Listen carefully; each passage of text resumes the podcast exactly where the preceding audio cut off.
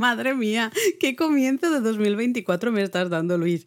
¿Quieres dejar de poner caras raras y decirme qué haces? Jo, Laura, estoy ensayando mi cara de ogro japonés para el episodio de hoy. Está muy bien que quieras poner cara de Teja Onigawara, pero sabes que el podcast no tiene vídeo, ¿verdad? Ya, pero es que soy un podcaster de método.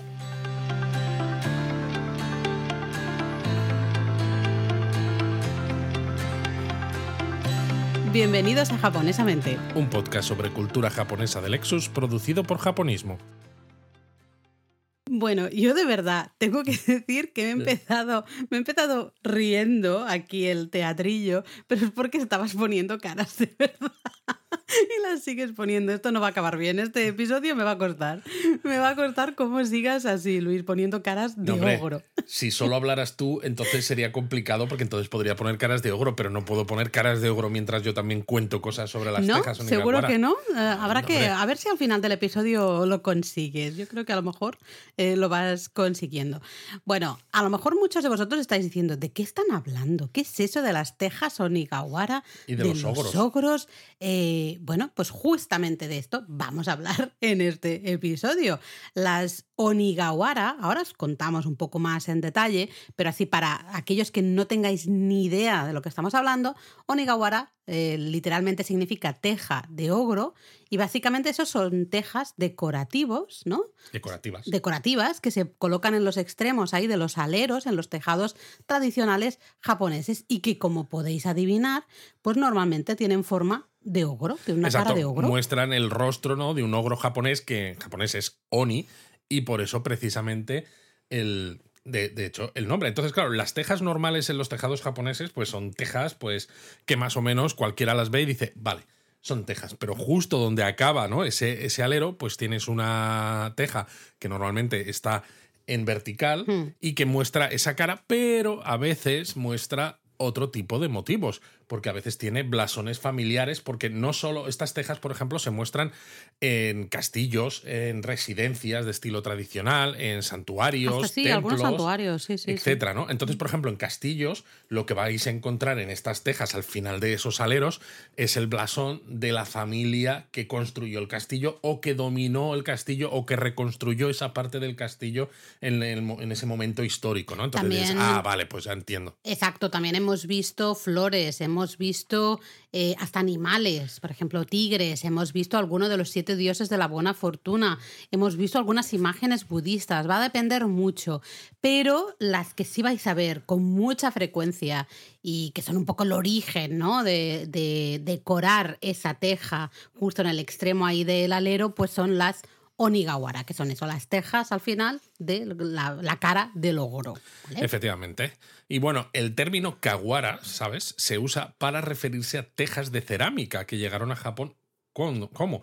Pues junto con el budismo, pues en el siglo VII, más o menos, una, seis, más o menos, ¿no? Una A cosa ver, así. es que es un momento en que hubo gran necesidad de construir templos budistas, porque evidentemente había que expandir, ¿no? Y había que dar fuerza al establecimiento de la religión budista en Japón. Entonces, no solo es llega el budismo, sino que con el budismo llega, Llega todo lo demás. Exactamente. Arte, evidentemente, muchísima tradición y en cuanto al arte, claro, la construcción de grandes templos budistas y de varios grandes templos budistas, pues lleva consigo justamente estas kawara, ¿no? Estas tejas de cerámica que cuando típicas de le pones una palabra delante, ¿no? Pues por esto que ocurre en el japonés, ¿no? Que a veces cambia la, la consonante, pues eh, de kawara pasa a gawara. Exacto, ¿no? Este-.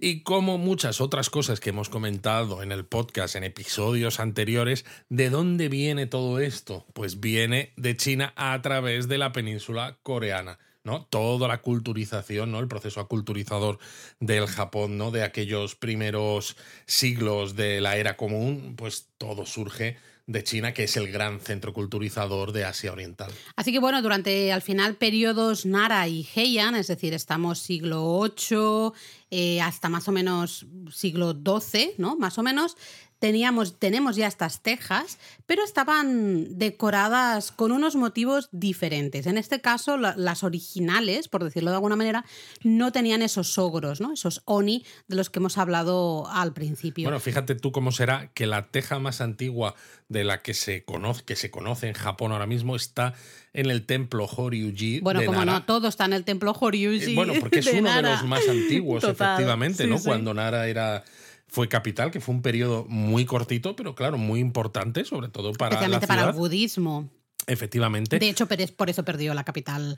Eh, ya hablaremos. tenemos que hacer un episodio un poco de historia, pero claro, básicamente Nara pierde la capital por el poder que está adquiriendo el budismo, ¿no? Y quieren un poco eh, separar el poder de la corte del poder de esos grandes templos budistas que están creciendo. Exacto. pues bueno, esa teja que se encontró en este templo, en el Horyuji de Nara, estaba decorada con una flor de loto. O sea, no había ningún tipo de de ogro ni nada por el estilo. Sí, es que al final flores y plantas yo creo que era lo más típico, ¿no? De todas estas tejas en los extremos ahí de los aleros, eh, eran, estaban decoradas casi siempre eso, con flores y plantas. Se cree eh, Luis, deja de poner caras de, ogro que me desconcentran, ¿no? Pero se cree que ya el cambio de diseño pues, se dio justamente en el periodo Kamakura, es decir, a partir de finales del siglo XII. Pensad que el periodo Kamakura es un momento muy importante en la historia japonesa. Dejamos eh, la corte Heian, esa corte eh, en la que iban todos ahí con los kimonos, paseando, viendo los jardines, ¿no? Sí, era una corte, muy refinada. Refinada también porque era contemplativa, ¿no?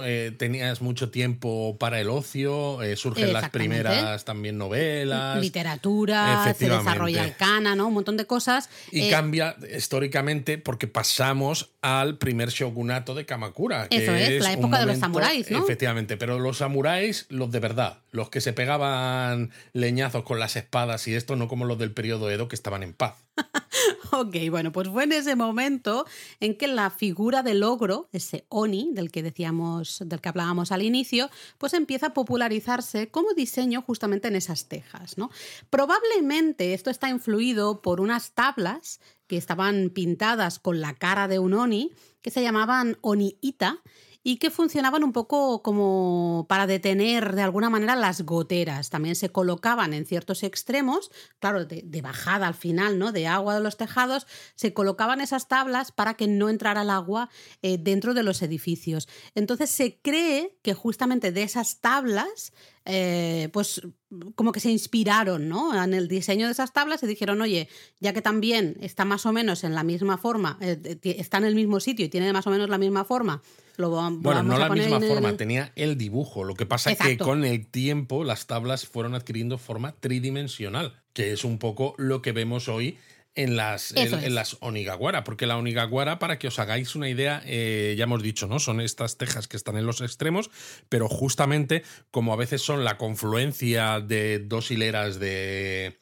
de tejas sí, del tejado, del tejado, tienen, eh, son eh, perpendiculares al, al, suelo, ¿no? Son estar en vertical y tienen una más o menos una forma un poquito de con relieve, ¿no? Un poco tridimensional, a veces más, a veces menos, pero no es simplemente un pintadito y ya está. No, no, no, claro, son totalmente tridimensionales. De hecho, la, eh, la, función de las tejas onigawara, especialmente esas originales, era justamente proteger los tejados y, esa zona ¿no? de, de, los aleros, en los extremos ahí del tejado, de los efectos de la lluvia. O sea, justamente no solo saca eh, el, un poco esa decoración, pasamos de flores y plantas a usar la cara de un oni, ¿no? de un ogro, sino también saca una, una, función extra de esas tablas que decíamos, ¿no? De la sonita. Bueno, tiene sentido, porque cuando tú tienes, por ejemplo, una, un muro y lo tienes cubierto la parte de arriba de tejas, ¿no? Pues todas esas tejas van de forma consecutiva, unas superpuestas a otras, que no es algo exclusivamente japonés, sino que lo vemos en muchos otros tipos de tejados y dices, vale, ¿cuál es el problema? El problema es cuando dos paredes confluyen en una esquina, dices, ¿Cómo hago que la esquina eh, esté protegida? Que no se cuele la lluvia. Que no se cuele, porque justo en ese momento, claro, al tener una esquina, tienes eh, tejas que vienen de lados diferentes, ¿no? Eh, esa intersección, por así decirlo, cómo consigues que no haya huecos por los Mm. que se pueda colar cualquier cosa, cualquier inclemencia del tiempo Eso que es. surja, ¿no? Entonces estas tejas son perfectas para construir una esquina que sea lo más perfecta posible y dices, bueno, ya que me sirve para una función, también queremos que tenga una componente estética. Eso es. Y de hecho, con el tiempo se fueron convirtiendo casi casi en una especie de amuletos de protección. ¿no? Primero en general, porque claro, protegía ¿no? esa construcción de esas goteras, esas humedades, de las inclemencias del tiempo, y luego ya a partir de ahí, pues bueno, estas, estas cosas que pasan, ¿no? que va evolucionando y es un amuleto de protección para alejar eh, el mal ¿no? de, de la entrada de la casa. Y de hecho, claro, tú también decías, ¿no? Eh, vamos poniendo la cara del ogro tridimensional, ¿no? Un poco el diseño. Vamos a intentar, como siempre, poner fotos pues en, en redes para que veáis esas tejas Onigawara. Eh, claro, con el tiempo también se fueron convirtiendo en una especie de símbolo de prosperidad, de riqueza. Eh, el que tenía la Onigawara más grande, más decorativa, más bonita. Y no solo más grande y más bonita, sino que también el tener muchas onigawaras significaba que que, un- construcción Era grande, claro. claro, tenía mucha necesidad de Onigawara y eso significaba que había muchos edificios con muchas esquinas que había que proteger de esta manera, ¿no? Eso es. Entonces, al final, pues eso, se convierte todo algo que es meramente práctico, acaba teniendo una componente que es también simbólica y también de estatus, que es algo bastante común a lo largo de la historia, no es algo exclusivamente japonés.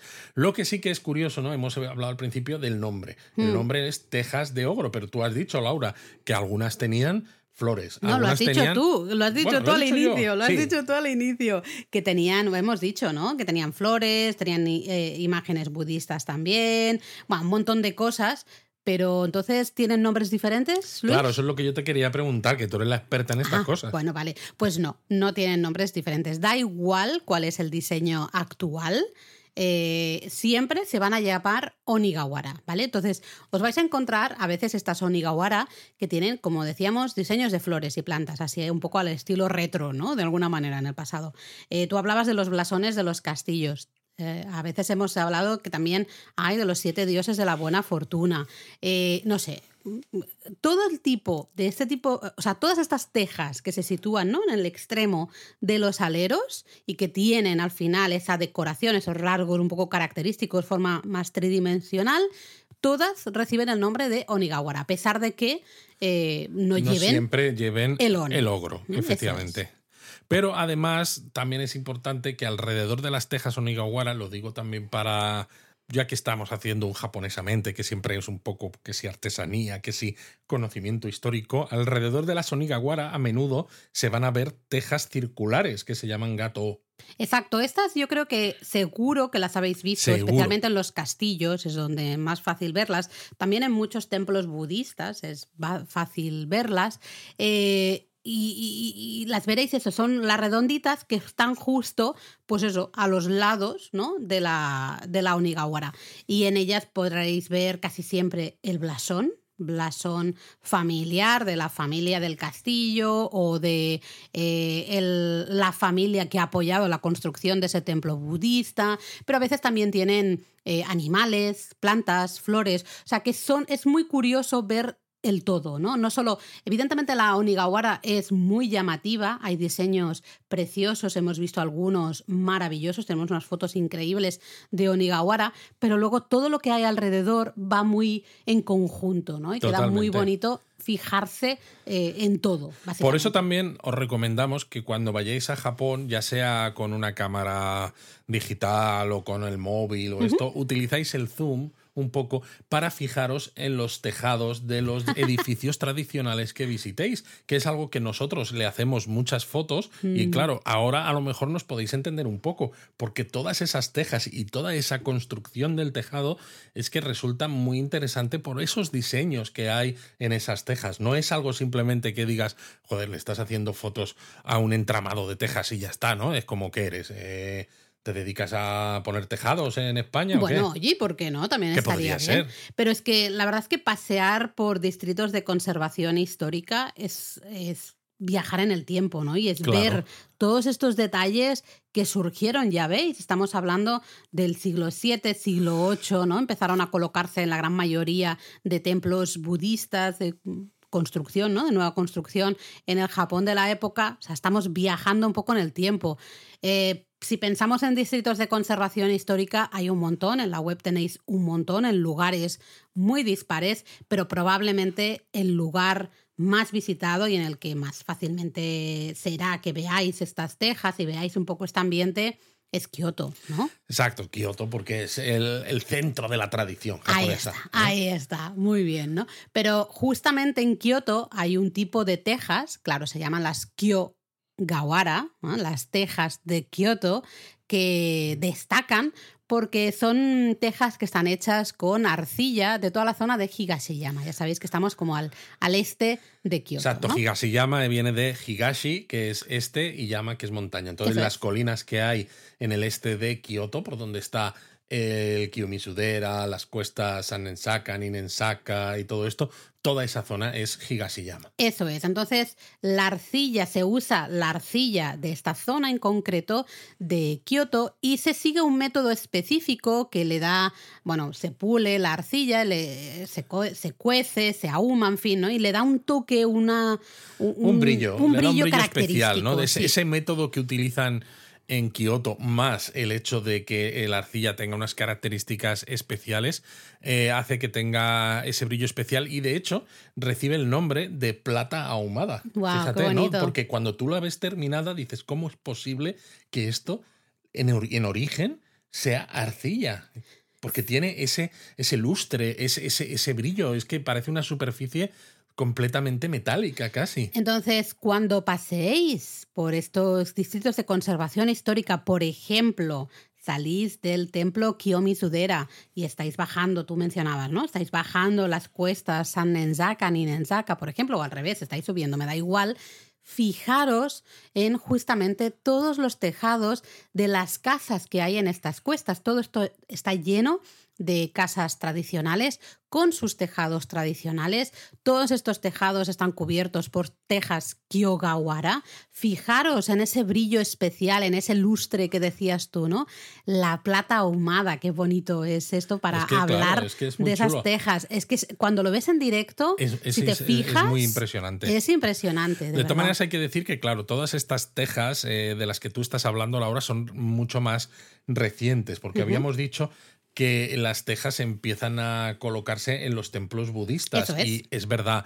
Pero los tejados de las casas y res- eh, residencias. Sí, construcciones eh, un poco urbanas, entre comillas. Sí, realmente eran de paja. No Mm. fue hasta el periodo Edo, ¿no? Estamos hablando ya a partir del año 1600 y hasta 1868, en que los tejados con tejas reemplazaron los tejados con pajas. Entonces, claro, las tejas Kyogawara en Kioto empezaron a decorar no solo los templos budistas, que allí los vais a las vais a encontrar sin problema, sino también las residencias, las casas privadas o, pues eso, edificios que se utilizaban pues en esto que también hemos hablado japonesamente, ¿no? Las eh, estas calles comerciales de acceso a templos y santuarios, las Monsenmachi, efectivamente, que destacan, empiezan a despuntar en toda esta época, ¿no? Y claro, pues todas esas construcciones tienen este tipo de tejas. Pero es interesante, ¿no? Realmente que todo este tipo de construcción, estos tejados con teja, ¿no? Eh, vienen de la mano del desarrollo del budismo Es en curioso la etimología, ¿no? Porque en español, tejado, ¿no? Yo creo que Sí, viene- tejado de teja, Claro. ¿no? En cambio es tejado de paja, claro, pues ahí la cosa, es ¿no? un pero pajado, ¿no? Sí, sí, sí. eh, pero Suena fatal. eh, suena muy mal. Pero el, eh, eso, los tejados con tejas, ¿no? Vienen de la mano del budismo, pero luego eh, se ve como realmente algo mucho mejor de los tejados tradicionales, de los tejados que había hasta el siglo XVII, ¿no? Que, es, que eran los tejados de paja, o sea, de Y es la curioso, vida. ¿no? Porque hoy en día tú ves edificios con estos tejados, con estas tejas y con onigawara y demás, y piensas o pensamos, tendemos a pensar que es lo tradicional japonés. Y hombre, el periodo Edo es muy largo y algunos Sí. serían de principios Claro, que dices, tienen muchos años, sí. pero aún así no hay casi, ya, ya casi cuesta ver, sobre todo en, en, en calles de estilo Monsenmachi, no ves nunca tejados de paja. No, claro. Claro que no, ya. Que sería mucho más tradicional mucho más todavía. tradicional. que tienes claro. que ir ya Bueno, de a ahí el sitios en- estilo el encanto, eso y es. ¿no? sitios así. Según qué, según qué pueblos. Eh, pero bueno, básicamente eh, Kioto en esa época, justamente en el periodo Edo, se convirtió en un gran centro productor de tejas y de especialmente de tejas decorativas, ¿vale? De hecho, si os interesa mucho este mundo, el mundo de las tejas de Kioto, de las Kyogawara, pues podéis visitar una fábrica especializada en tejas onigawara que se encuentra en Kioto, se llama Asada Kawara, Kawara lo podéis buscar ahí en porque Google. claro, las metes en el horno para que se As- para que se asen, ¿no? Entonces por eso se llama asada. Ay, Dios mío. Eh, Esto pero es broma, ¿eh? lo interesante es que no solo hacen tejas onigawara, sino que también hacen muchos, muchos otros elementos decorativos. Si tenemos tiempo, podemos hablar de ellos después, como por ejemplo las estatuillas Shoki, que las vais a ver en absolutamente todas partes de paseo por Kioto, y también pues tejas de los cuatro dioses, en fin, un montón de... De los siete. Ah. de- no, en este caso son de los cuatro dioses. Ya, ahora, si quieres, si tenemos tiempo, después lo, lo A hablamos. mí me estás liando, Laura. ¿Cómo que No. cuatro?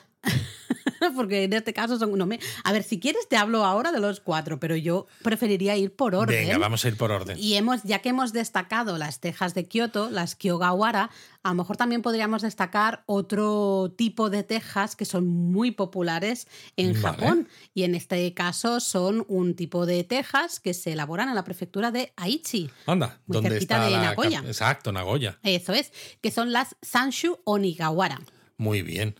De hecho, toda esta región, o sea, la zona de Kioto, no hemos dicho que tiene mucha mucha tradición, ¿no? Que Bueno, tiene mucha fama Kioto por, Mucha fama, claro. por también el hecho de que es Kioto, ¿no? Todo lo que es Kioto es siempre Bueno, y porque es tradicional. mucho más visitado. Y además tienes el- ese brillo especial. Son No, unas tejas muy claro, apreciadas. no, y además tú piensas que, por ejemplo, la tienda esta que has mencionado tú, pues hace tejas que se usan para restaurar edificios históricos de Kioto, como Sí, el sí. Nansenji o el Templo Toji. Y claro, como hablas de Kioto, que es una de las ciudades más visitadas de todo Japón, pues cuando tú como turista vas a Kioto, pues es que vas a ver las tejas, las Kyogawara, y además en concreto, eh, seguramente, las de, esta, las de esta tienda en cuanto visites estos sitios tradicionales. Claro, no hay tanta gente que visite la prefectura de Aichi, ¿no? Entonces las Sanshu no Igawara quizás no se vean tantísimo, Pero- pero Eh, exacto, es lo que yo te quería Aquí llegar. No sé si, pero. si tú también ibas a decir Claro. lo mismo. Es la región, es la mayor región productora de tejas onigawara de todo Claro, Japón. es lo que iba a decir, que todos vemos más, quizás como turistas, las tejas Y hasta si no turistas, la fama un poco de la belleza de las Kyogawara, ese Claro. brillo especial y demás, es, tienen como un rinconcito especial, pero realmente la mayor producción se realiza cerca de Nagoya, ¿no? Y son estas Sanshu Onigawara. Exacto, es una zona que está situada entre las ciudades de Hekinan, Anjo y Takahama, en, eh, muy cerquita de Nagoya. ¿Y eh, por qué se llama Sanshu Nigawara? Pues bueno, porque esta zona recibía el nombre de Sanshu en el pasado y entonces de ahí. Pero fíjate que es el responsable del 70% de la producción de tejas de todo el país. Qué barbaridad. De hecho, la región se, eh, se dedicó un poco a la producción de tejas onigawara ya a comienzos del siglo XVIII, ¿vale? Cuando justamente un Tokugawa promovió lo que hablábamos antes, el cambio de tejados de paja a tejados de tejas, ¿no? Y claro, toda esta zona tenía una arcilla de gran calidad que al final es lo que se necesita para hacer tejas, ¿no? Totalmente. Tener buena arcilla y que tener mucha, porque si Claro, no, pues cantidad. al final solo puedes pues dar servicio pues a unos pocos sitios que digas, oh, mira, esto es muy exclusivo, pero no, no, aquí había mucha arcilla y de calidad y gracias a eso la industria creció rápidamente en toda esta zona cerca de Nagoya. Lo curioso es que la arcilla eh, con la que se produce en esta Sanshu Onigawara, ¿no? de aquí de la región de Aichi, en, cerca de Nagoya, eh, también adquiere un color así, un oxidado, un plateado oxidado muy característico. Son bastante parecidas a las de Kioto. Al final también porque cuando horneas este, este tipo de arcillas a temperaturas altas eh, Consigues, el- ¿no? un resultado Es parecido. un color plateado oxidado muy parecido. Pero claro, la ventaja de esta zona frente a Kioto es su ubicación. Bueno, está, mucho más cerca de Edo. Eso, Claro. mucho más cerca del actual Tokio, ¿no? De Edo, con lo cual era relativamente fácil producir estas tejas ahí, había cantidad de arcilla, se, se desarrolla esta industria ahí y es mucho más fácil transportar estas tejas a Edo, que claro, eh, pensad, Edo en ese momento, me ha salido una especie de gallo ahí, perdón, ¿eh?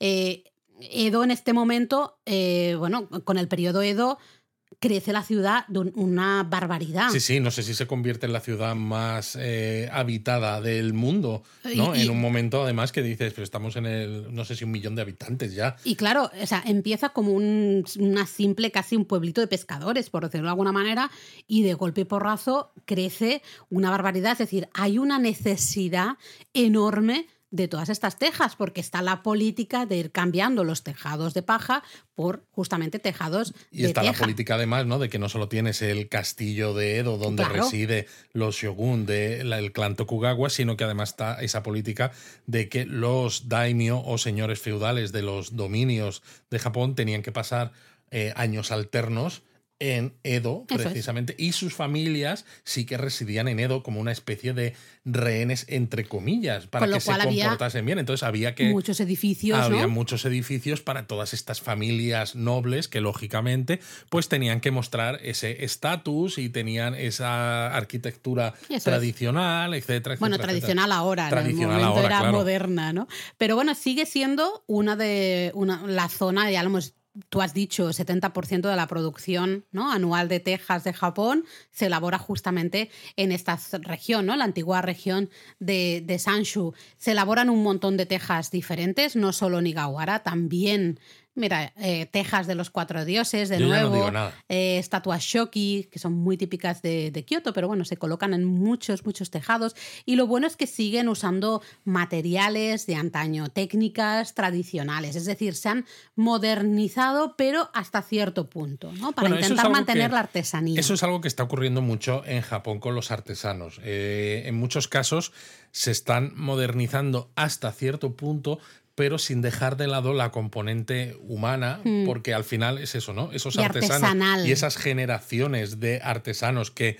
transmiten los conocimientos a la familia generación tras generación, hmm. mantienen un poco el conocimiento de cómo se hacen las cosas y ese punto manual es el que hace también que tenga ese interés, ¿no? Aunque también, claro, puede subir los precios. Evidentemente. Em, decíamos antes que pasear por esos distritos de conservación histórica era un poco como viajar en el tiempo. Yo os invito que los que ya habéis estado en Japón, pues mira, podéis darle aquí a la pausa un segundo, esperados, os doy las instrucciones y luego le dais a la pausa. Eh, buscad alguna foto que tengáis de justamente ese paseo que os disteis por San Nenzaka, Ninenzaka o algún otro eh, distrito de conservación histórica, ¿vale? Buscad esas fotos, los que no hayáis ido a Japón todavía, apuntaros esto en la cabeza, ¿vale? Porque la idea es pero figuradamente, ¿eh? no hace falta que lo apuntéis con, con, rotulador, ¿no? Con el lápiz y papel. Lápiz y papel. Bueno, o sea, con lápiz en la frente o eso sería complicado, ¿eh? Pero bueno, tenéis esa foto o tenéis, ¿no? Os, os habéis guardado esta información y os digo, mirad esos tejados. Mirad, por ejemplo, los tejados de Kioto. Fijaros en esas tejas.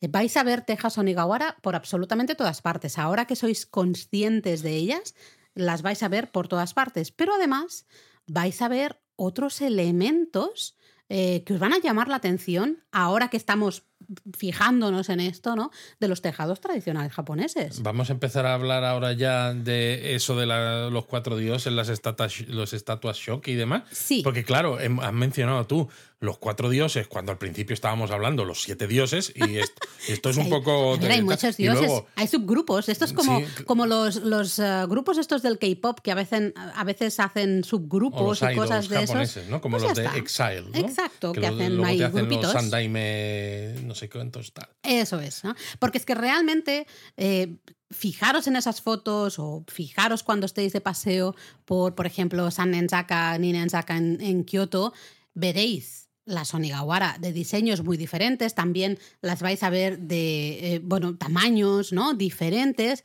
pero luego estoy segura que vais a ver, pues, pequeñas estatuillas encima de la puerta de entrada, por ejemplo. Varios animales, hay animales aquí y allá en los tejados japoneses.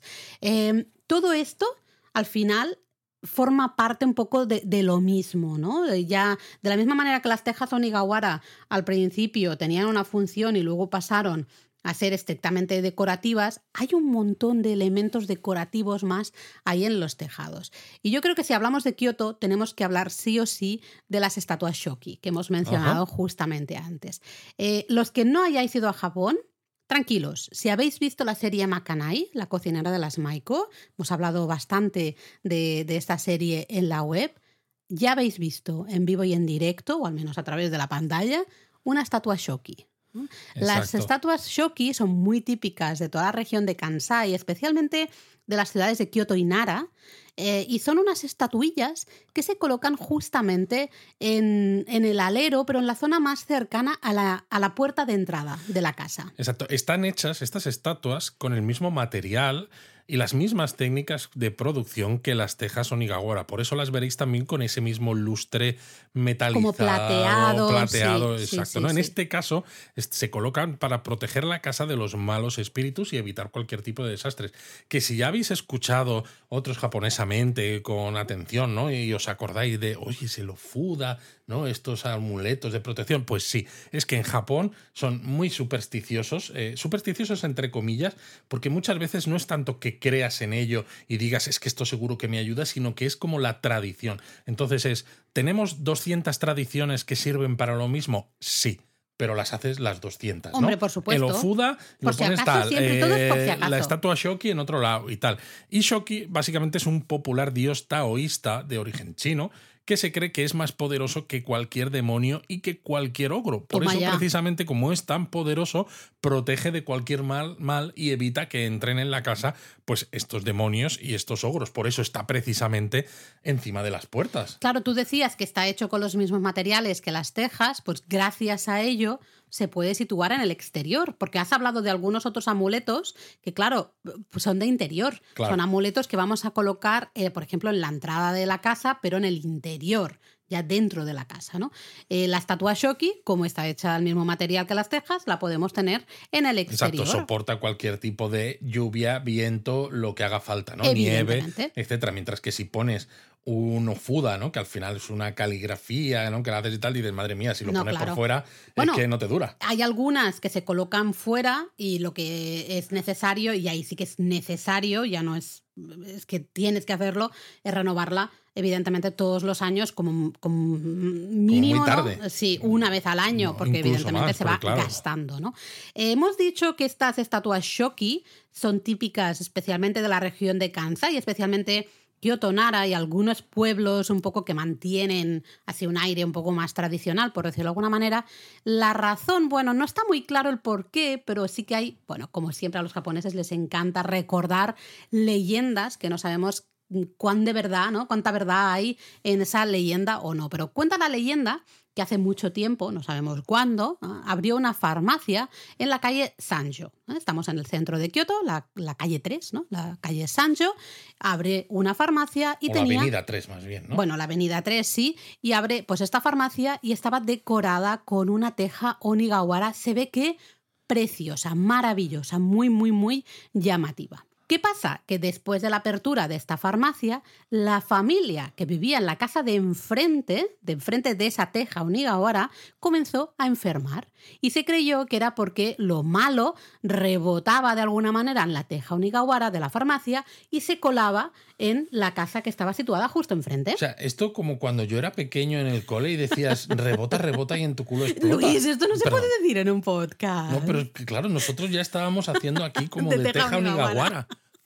Pues bueno, entonces dice la leyenda que para evitar ¿no? que, que la mala suerte, la mala fortuna rebotara en la teja Onigawara y se colara en la casa, pues esta otra casa colocó una estatua de Shoki en la entrada de la casa, ¿no? Confiando que, claro, tú has dicho que el Shoki es mucho más poderoso, mucho más fuerte que los ogros y los demonios. Pues entonces colocaron esa estatuilla ahí de Shoki confiando un poco que el Shoki fuera más fuerte que el ogro de la teja Onigawara. Y oye, ¿qué pasó? Pues que curiosamente la enfermedad, la desgracia, desapareció de esa casa y entonces todo el mundo dijo, eh, fíjate lo que ha pasado. Eh, esto es como el mm, piedra, papel, tijeras, lagarto, Spock, pues el Shoki es más poderoso que, la que el Onigawara, ¿no? Que el, el, ogro de la Onigawara. Entonces empezaron, ¿no? Básicamente a aparecer muchas pequeñas estatuas de Shoki eh, en los tejados de las casas del centro de Kioto, justamente para alejarlo, ¿no? Nadie se paró a pensar que igual en este momento fue algún médico a la casa de esta casa de enfrente y les recetó algún remedio para no sé, pues para atajar esa enfermedad. A ver, si dices eso, la leyenda deja de tener gracia. Las leyendas son leyendas justamente porque son así, pasan estas cosas. a mí me gustan mucho este tipo de, historias, me encantan. Entiendo que vete tú a saber, ¿no? Qué parte de verdad hay en todo esto, pues muy poca. Em, pero me gustan mucho, me, me, gusta mucho la capacidad que hay de explicar, ¿no? Ciertas cosas a partir pues, de, de leyendas casi casi me atrevería a decir medio inventadas, ¿no? Te buscas un poco el origen del shoki y ya, lo pones ahí. Eh, pero bueno, sí que es verdad que si vais caminando por Kioto, ahora que sois conscientes de esas eh, estatuas de shoki, las vais a ver por absolutamente todas partes. Eh, también, aparte de shoki, también veréis muchas otafuku. Ya sabéis, Otafuku es, esa mujer un poquito rellenita, con ¿no? así la cara siempre muy sonriente, su imagen, su rostro. Sí, eso se ve mucho en festivales. Eso es, porque al final es una imagen de buena fortuna, ¿no? de prosperidad y demás. Entonces hay mucha gente que pone la estatua de Shoki para protegerse ¿no? de las desgracias, de los ah, malos augurios, y también pone una estatua de Otafuku para llamar a la buena fortuna, a la prosperidad, ¿no? A su casa bueno, claro y que con esa cara así tan sonriente, pues claro, atrae cosas buenas. Siempre, claro, es una imagen que la vais a ver muchísimo. Máscaras tradicionales como elemento eh, decorativo en muchísimos amuletos, especialmente en fin de año, ¿no? Entonces, fijaros, fijaros, sacad las fotos que tenéis de Kioto, mirad todos esos tejados porque vais a encontrar estatuas de Shoki y a lo mejor, si tenéis suerte, también alguna de Otafuku, eh, muy fácil. Madre mía, Laura, el trabajo que tienes para poner fotos de todo esto luego en las redes sociales. Sí, y el, eh, claro, el jueves, que es cuando se emite este podcast, bueno, estamos un poco de excursión, pero bueno, cuando se termine la excursión, como tenemos un rato ahí muerto, lo voy a dejar ya medio preparado para poder hacerlo. Efectivamente. Pero bueno, ¿me vas a hablar de los cuatro dioses o no? Tú te has quedado ahí con la cosa, ¿eh? Pues bueno, tú conoces, y muchos japonistas conocéis porque hemos hablado de ellos aquí en el podcast, conoces a los siete dioses, ¿no? Los siete dioses de la buena fortuna. Pero no son los únicos dioses que hay. Anda. Tenemos los cuatro dioses que, fíjate, son los cuatro dioses de los puntos cardinales, ah, Ahora entiendo. Entonces, a lo mejor ya solo pensando en eso, a lo mejor ya te puedes, ya puedes ir adivinando qué son las tejas Shijin, las tejas de los cuatro dioses. Pues justamente son tejas decorativas, ¿no? que, que se van a colocar en los cuatro puntos cardinales. Bueno, al final son los cuatro dioses, ¿no? Estos son cuatro figuras muy importantes en el antiguo sistema de astrología y geomancia chino, ¿no? Cierto. Todo esto, la geomancia, igual os suena más si os hablamos del Feng Shui y mm. demás. Eh, llegó a Japón, como no, a través de la península coreana desde China e influyó directamente en las prácticas y creencias Onmyodo. Bueno, el Onmyodo muy importante en Japón. Es, importante. A ver, para por ese nombre, Por ese nombre igual dices, muy importante, pero yo no lo he escuchado nunca. Sí, pero es un sistema de adivinación, almanaque, astronomía, ¿no? Todo esto que se basa al final en todas esas filosofías chinas del yin y el yang y la, el concepto de los cinco elementos. Al final, todos estos sistemas, ¿no? Este sistema miedo de adivinación, almanaque y astronomía está muy presente cuando se busca una fecha que sea propicia pues para un matrimonio o cuando se dice no este año es tienes de buena suerte o de mala suerte, ¿no? Todas estas cosas que seguramente habréis visto o habréis escuchado Nunca generalmente se suele decir, no, esto viene del onmiodo, pero sí, viene de ahí. Entonces, ahora ya lo tenéis más o menos en la cabeza. Entonces, bueno, estos cuatro dioses de los puntos cardinales realmente son cuatro criaturas mitológicas, a veces también se las llama bestias divinas,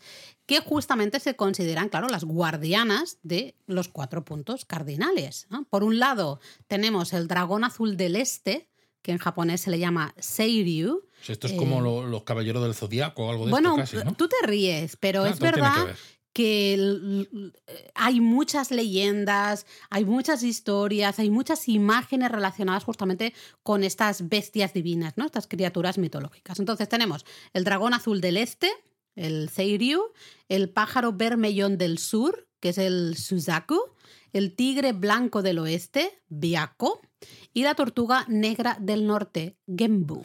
Madre mía, muy interesante. Pero a veces el cuarteto de dioses puede estar acompañado de un quinto dios el dragón amarillo, Koryu, que es el dios guardián del centro. Eso es. Hay, bueno, cada uno de ellos tiene sus propios rasgos, una historia y un montón de leyendas relacionadas con cada uno de ellos. Eh, tradicionalmente se les asociaba un color, representaban un poco aspectos eh, relacionados con, no sé, la estación del año ah, o ciertas virtudes. En fin, hay una historia detrás de cada uno que esto daría casi para un episodio del podcast concreto, ¿no? Específico. Y claro, eh, también se hacen tejas con estas figuras. Eso es. O se hacen estas figuras al estilo de las tejas, con la misma arcilla, el mismo proceso de pulido, de horneado, etcétera, etcétera. Entonces, claro, se colocan justamente ¿no? en, en los puntos cardinales y de esta manera se protege la casa se protege el templo, se protege la edificación al 100%, ¿no? Y hasta hay ciertos momentos que se dice, bueno, esta casa está mirando a una dirección que es ah, de mal augurio, ¿no? Por ejemplo, esto sucede en Kioto, ¿no? Creo que es en Kioto que se dice que el mal entra por el oeste, si no recuerdo mal, algo así, no recuerdo ahora mismo, pero entonces se ponen, ¿no? Varias tejas justamente para proteger eh, ese punto y evitar así la entrada de, de, los malos espíritus, del mal augurio, pues justamente por, por ese lugar. Tremendo. Pero bueno, si algún japonista nos está escuchando y está viendo que a veces este tipo de arcilla se usa no solo para las tejas onigawara, sino también para estatuillas y demás, y hemos hablado de que sí de castillos, de tejados. Ah, ya veo por dónde claro, Seguro que alguno dirá, mm, a mí me suena que habéis hablado alguna vez de algo, ¿no? Que hay ahí en lo alto de los tejados con unas formas peculiares ¿no? Que son las salchipapas. Las salchipapas, iba a decir yo. Bueno, tenéis que perdonarnos, pero desde no sé por qué un día empezamos a llamar a los shachihoko. empecé yo y te lo dije porque tú nunca te acordabas de cómo se llamaban los estas los shachihoko en realidad. Shachihoko, es que cuesta un poco de decir. Cuesta un poco de decir, pero yo te dije salchipapa porque empieza más o menos parecido y ya que nunca se te olvida ya. Jamás de la vida, de hecho hasta lo apuntamos en la pizarra que tenemos en el despacho, apuntamos ahí salchipapa, shachihoko eh, y ya ya está, ¿no? Eh, esto seguro que los habéis visto. Si habéis visitado algún castillo en Japón, tenéis, si no, ir a buscar las fotos que tenéis de algún castillo que hayáis visitado en Japón. Habéis visto sí o sí clarísimamente esas salchipapas, no, esas shachihoko, que son amuletos contra el fuego, ¿no? Son criaturas míticas del folclore japonés con cuerpo de carpa y cabeza de tigre. Y las mm. aletas y la cola siempre apuntan al cielo, ¿no? Por eso siempre está como, eh, como curvado. curvado, efectivamente. Y se colocan en los extremos superiores de los tejados. Claro, eh, supuestamente, de nuevo, ¿no? La creencia dice que este animal puede invocar a la lluvia, ¿no? Y hasta lanzar agua por la boca. Y por ello se cree que protege a los edificios contra los incendios, contra el fuego. Por eso es un amuleto al final contra el fuego. Y por eso se suele ver en tejados de construcciones de manera y siempre o casi siempre en pareja. Luego, claro, en la vida real, teniendo en cuenta que muchos castillos ¿no? pues fueron pasto de las llamas en diversos incendios a lo largo de la historia, dices, pues ese día, muy bien, ¿eh? ese día el Sachihoko pues estaba en huelga, debe ser. No, lo que pasa es que necesitaba más, por eso hay algunos castillos que tienen varios y, y o, o Sachihokos cada vez más grandes. a lo mejor dices, es que claro, el pobre Sachihoko era demasiado pequeño, entonces hemos tenido, claro, por eso se, ha incendiado el castillo, bueno, pues en la reconstrucción vamos a poner una salchipapa más grande, ¿no? Bueno, se cree, de nuevo, que estas uh, se popularizaron durante el periodo Muromachi, es decir, estamos más o menos mediados del siglo XIV a más o menos finales del siglo XVI, ¿no? Para que nos hagamos una idea. Eh, y bueno, además de ser eh, considerado un amuleto ¿no? contra protector, ¿no? contra el fuego, contra los incendios, se convirtieron también en todo un símbolo de estatus, un poco volviendo a lo que decíamos de la Sonigawara al inicio, ¿no? que no solo se convirtieron en, en ese un poco amuleto protector también, sino que eran todo un símbolo de estatus, de, depende del diseño, de lo grande que era, de cuántas tenías, ¿no? Pues esto exactamente igual. Y fíjate, eh, unas que son muy importantes, unas Sachihoko muy importantes, son las del castillo de Nagoya, porque Mm. estábamos hablando, ¿no? De temas de cerámica y demás, que tú piensas, ah, pues seguramente tendrán este color oscuro, quizás un poco metalizado. Las del castillo de Nagoya se las llama Kin Sachi, Mm. ¿no? Que no es King, no son, no son las Sachi reinas, ¿no? King de oro. De oro, porque Claro. están justamente recubiertas de pan de oro. Y son impresionantes porque hay una Sachihoko masculina que mide 2,62 metros y otra que es femenina Bueno, ya 2,58. Claro, la más pequeñi- pequeñita, entre comillas. A ver, Laura. La más pequeñita De 2,58 a 2,62 hay poca diferencia. Entre tú y yo hay bastante más. y que, pero yo no soy una salchipapa. Hombre, ya. Em, De hecho, en el castillo de. Nagoya había incluso reproducciones Sí. de estos Sachihokos a tamaño real a las cuales te podías subir. De hecho, tenemos una foto de Eric, De Eric. cuando era bastante más pequeñito Sí. que ahora, subido en el Sachihoko del castillo, del interior del castillo de Nagoya. No era de verdad, claro, porque la de verdad estaba Claro, pero colocada. es que a veces eh, las de verdad, como las ves de lejos, no te haces a la idea de lo no grandes te que haces a son. la idea de lo grandes. ¿no? Ah, de hecho, también, mira, si vais al castillo de Himeji, también podéis ver no solo las eh, Shachihoko que hay repartidas ¿no? por los tejados de la torre principal. Bueno, es Creo que hay había 11. 11, exacto, ¿no? 11. Eh, luego hay algunas más chiquititas, ¿no? Situadas justamente cerca de las tejas Onigawara, en diferentes torres Pero del hay un castillo. punto cuando estás saliendo Mm. que hay expuestas tres Sachihoko de tres periodos recientes de la historia. Tienes Sachihoko del periodo Meiji, eh, el del periodo Taisho, creo que es, y luego el del periodo em, Showa, ¿Showa? me parece. Showa seguro, pero mira, me he tenido que ir, sinceramente, estaba aquí ahora mirando la guía de Himeji porque no recordaba, o sea, La guía de Himeji de japonismo, ¿eh? no leáis otras que, no, no merece Eh, la pena. Recordaba la foto, recordaba las tres eh, salchipapas, pero no recordaba exactamente y es confirmado una del periodo Meiji, otra del periodo Showa y otra del periodo Heisei, Vale, que de no la última Taisho, vale. restauración al final que, que que se, ha hizo hecho, a, estos, Mm, eso a, es. a estos elementos, porque al final, claro, eh, por mucho que estén hechos de una cerámica que sea duradera y que aguante las inclemencias del tiempo, pues no dejan de, de sufrir. Bueno, claro, y al final cuando haces una restauración como la que se ha hecho en el castillo de Himeji, que ha durado tantísimos años, es lógico que se restaure al final o que se hagan eh, cambios ¿no? a todos estos elementos para que dure decorativos. lo máximo posible. Claro, pero es que luego tenéis también shachihoko repartidas por toda la, la ciudad. Yo recuerdo especialmente las que hay en el parque del castillo, El situadas parque Shiromidai. Exacto, eh, desde el que, ¿no? Justamente desde el que se ve el castillo, ¿no? El, el Shiromidai eh, está a la derecha de la entrada del castillo, pues ahí también tenéis un par de, de maravillosos con el castillo al fondo. De ¿no? hecho, es una foto muy bonita Mm. porque en, en- en una esquina de ese parque tenéis eso, eh, dos sachijocos en un pedestal.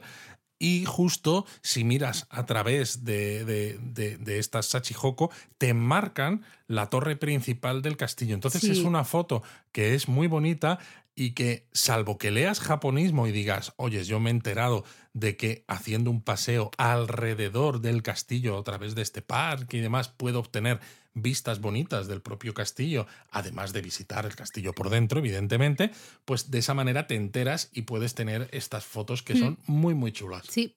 Em, por cierto, claro, estábamos, hemos empezado hablando de las tejas Onigawara. Fijaos también en las tejas Onigawara del castillo de Himeji, porque en este caso están decoradas con el blasón de la familia del castillo. Claro, pero hay hasta- ocho diseños diferentes. Exacto, ¿ah? porque claro, eh, realmente va- van evolucionando con claro, la familia que, se, que, que está al cargo ah, del, del castillo. ¿no? Y claro, te muestra cuántas obras de reparación, remodelación, restauración y construcción de Mm. Eso cosas es. nuevas hizo cada señor del castillo Sí. a lo largo de, de la historia, ¿no? Esto te demuestra que realmente el castillo de Himeji fue muy importante y necesitó de ampliación ampliaciones, de restauraciones y esto, y cada uno pues dejaba su marca Bueno, su con tejas con su blasón familiar. Totalmente. Y luego, bueno, para ir acabando, eh, otro elemento decorativo que podemos encontrar en los tejados, en este caso tejados de Okinawa, esto es muy típico de Okinawa, son los shisa. A veces lo podéis ver como shiisa, ¿no? depende del largo. El shisa es un animal mitológico, de hecho es de la cultura de las Rikyu, ¿no? del antiguo reino de las Rikyu, el actual Okinawa, que encontraréis en, vamos, en, en un montón de, bueno, todos los tejados, hasta las, eh, no, no Todos, te- todos, tejados, todos, entradas de las casas, en absolutamente todas partes. Al final el significado es parecido, protegen del mal, ¿no? Parecido a estas estatuas shoki que decíamos. Sí, lo que pasa es que estos son parecidos a los leones Komainu. ¿Sabéis? Esos Komainu son esa especie de mm, mezcla entre león y Perro, perro, sí. que encontráis en la entrada de templos y algunos santuarios. Pues los shisas son relativamente parecidos. Al final, de todas maneras, si los veis, vais a decir, esto me suena a parecido a los leones guardianes chinos. Y es que, claro, estamos... eh, Claro, lo que yo decía de los Komainu, exactamente. Claro, pero los Koma Inu al final también es un nombre ya japonés. Sí, sí. ¿no? Pero al final viene todo pues de esta cultura china. Y claro, las Rikyu, que no formaron parte de Japón como tal hasta la restauración Meiji y que precisamente por su situación en algunos casos está más cerca de, por ejemplo, de Taiwán, ¿no? Que de, Cierto. de Kyushu o, de, o del resto de Japón, pues dices, claro, tenían mucha influencia de lo que eran esas otras culturas sin pasar por el tamiz de la cultura proto-japonesa. Sí, por así sí, decirlo. totalmente. Y de hecho, los Shiza eh, son más, se parecen más a los leones guardianes chinos, quizá que los Koma Inu. A eso, Hay a Koma eso me Inu refería, que los diferentes, Koma ¿no? Inu al final, aunque Mm. tengan en origen esto, ya se han adaptado más ¿no? a Sí. la estética japonesa y entonces son más, más diferentes. ¿no? Los, los Shisa son, todavía te recuerdan más, sobre todo si conoces un poco ciertos animales mitológicos chinos, te recuerda más a, esa cultura. Lo que sí es que normalmente los veréis en Okinawa, pues eso, en tejados, en la entrada de las casas, ¿no? Porque claro, es un amuleto, protege de todo mal, con lo cual es habitual ponerlo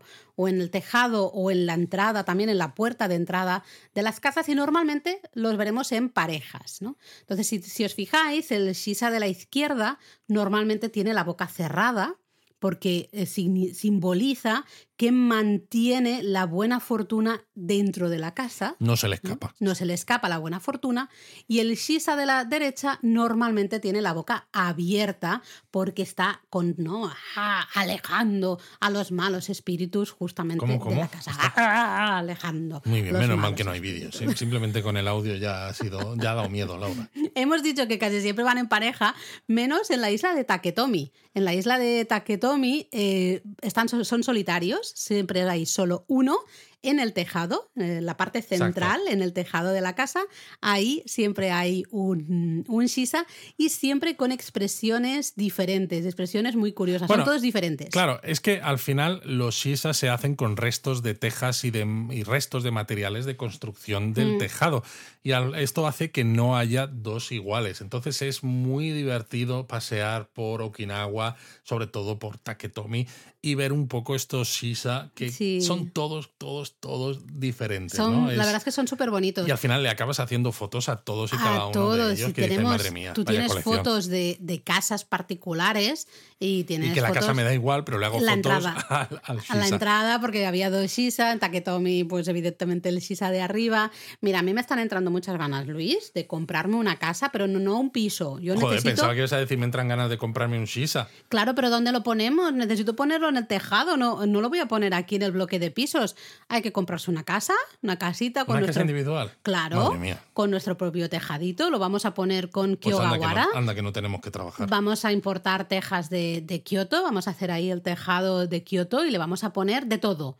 Va a haber de todo, va a haber shisas, va a haber tejas onigawara, va a haber shokis, va hasta va- voy a poner un otafuku porque me gusta mucho. Va a haber los cuatro Los cuatro animales dioses, estos de por los puntos cardinales. Claro, todo, todo, todo, todo, todo, todo. Madre Así mía. que, eh, Pues ya podéis ir trabajando, Laura, porque me parece que esto va a ser caro, ¿eh? vale, vamos. Mátane. Mátane.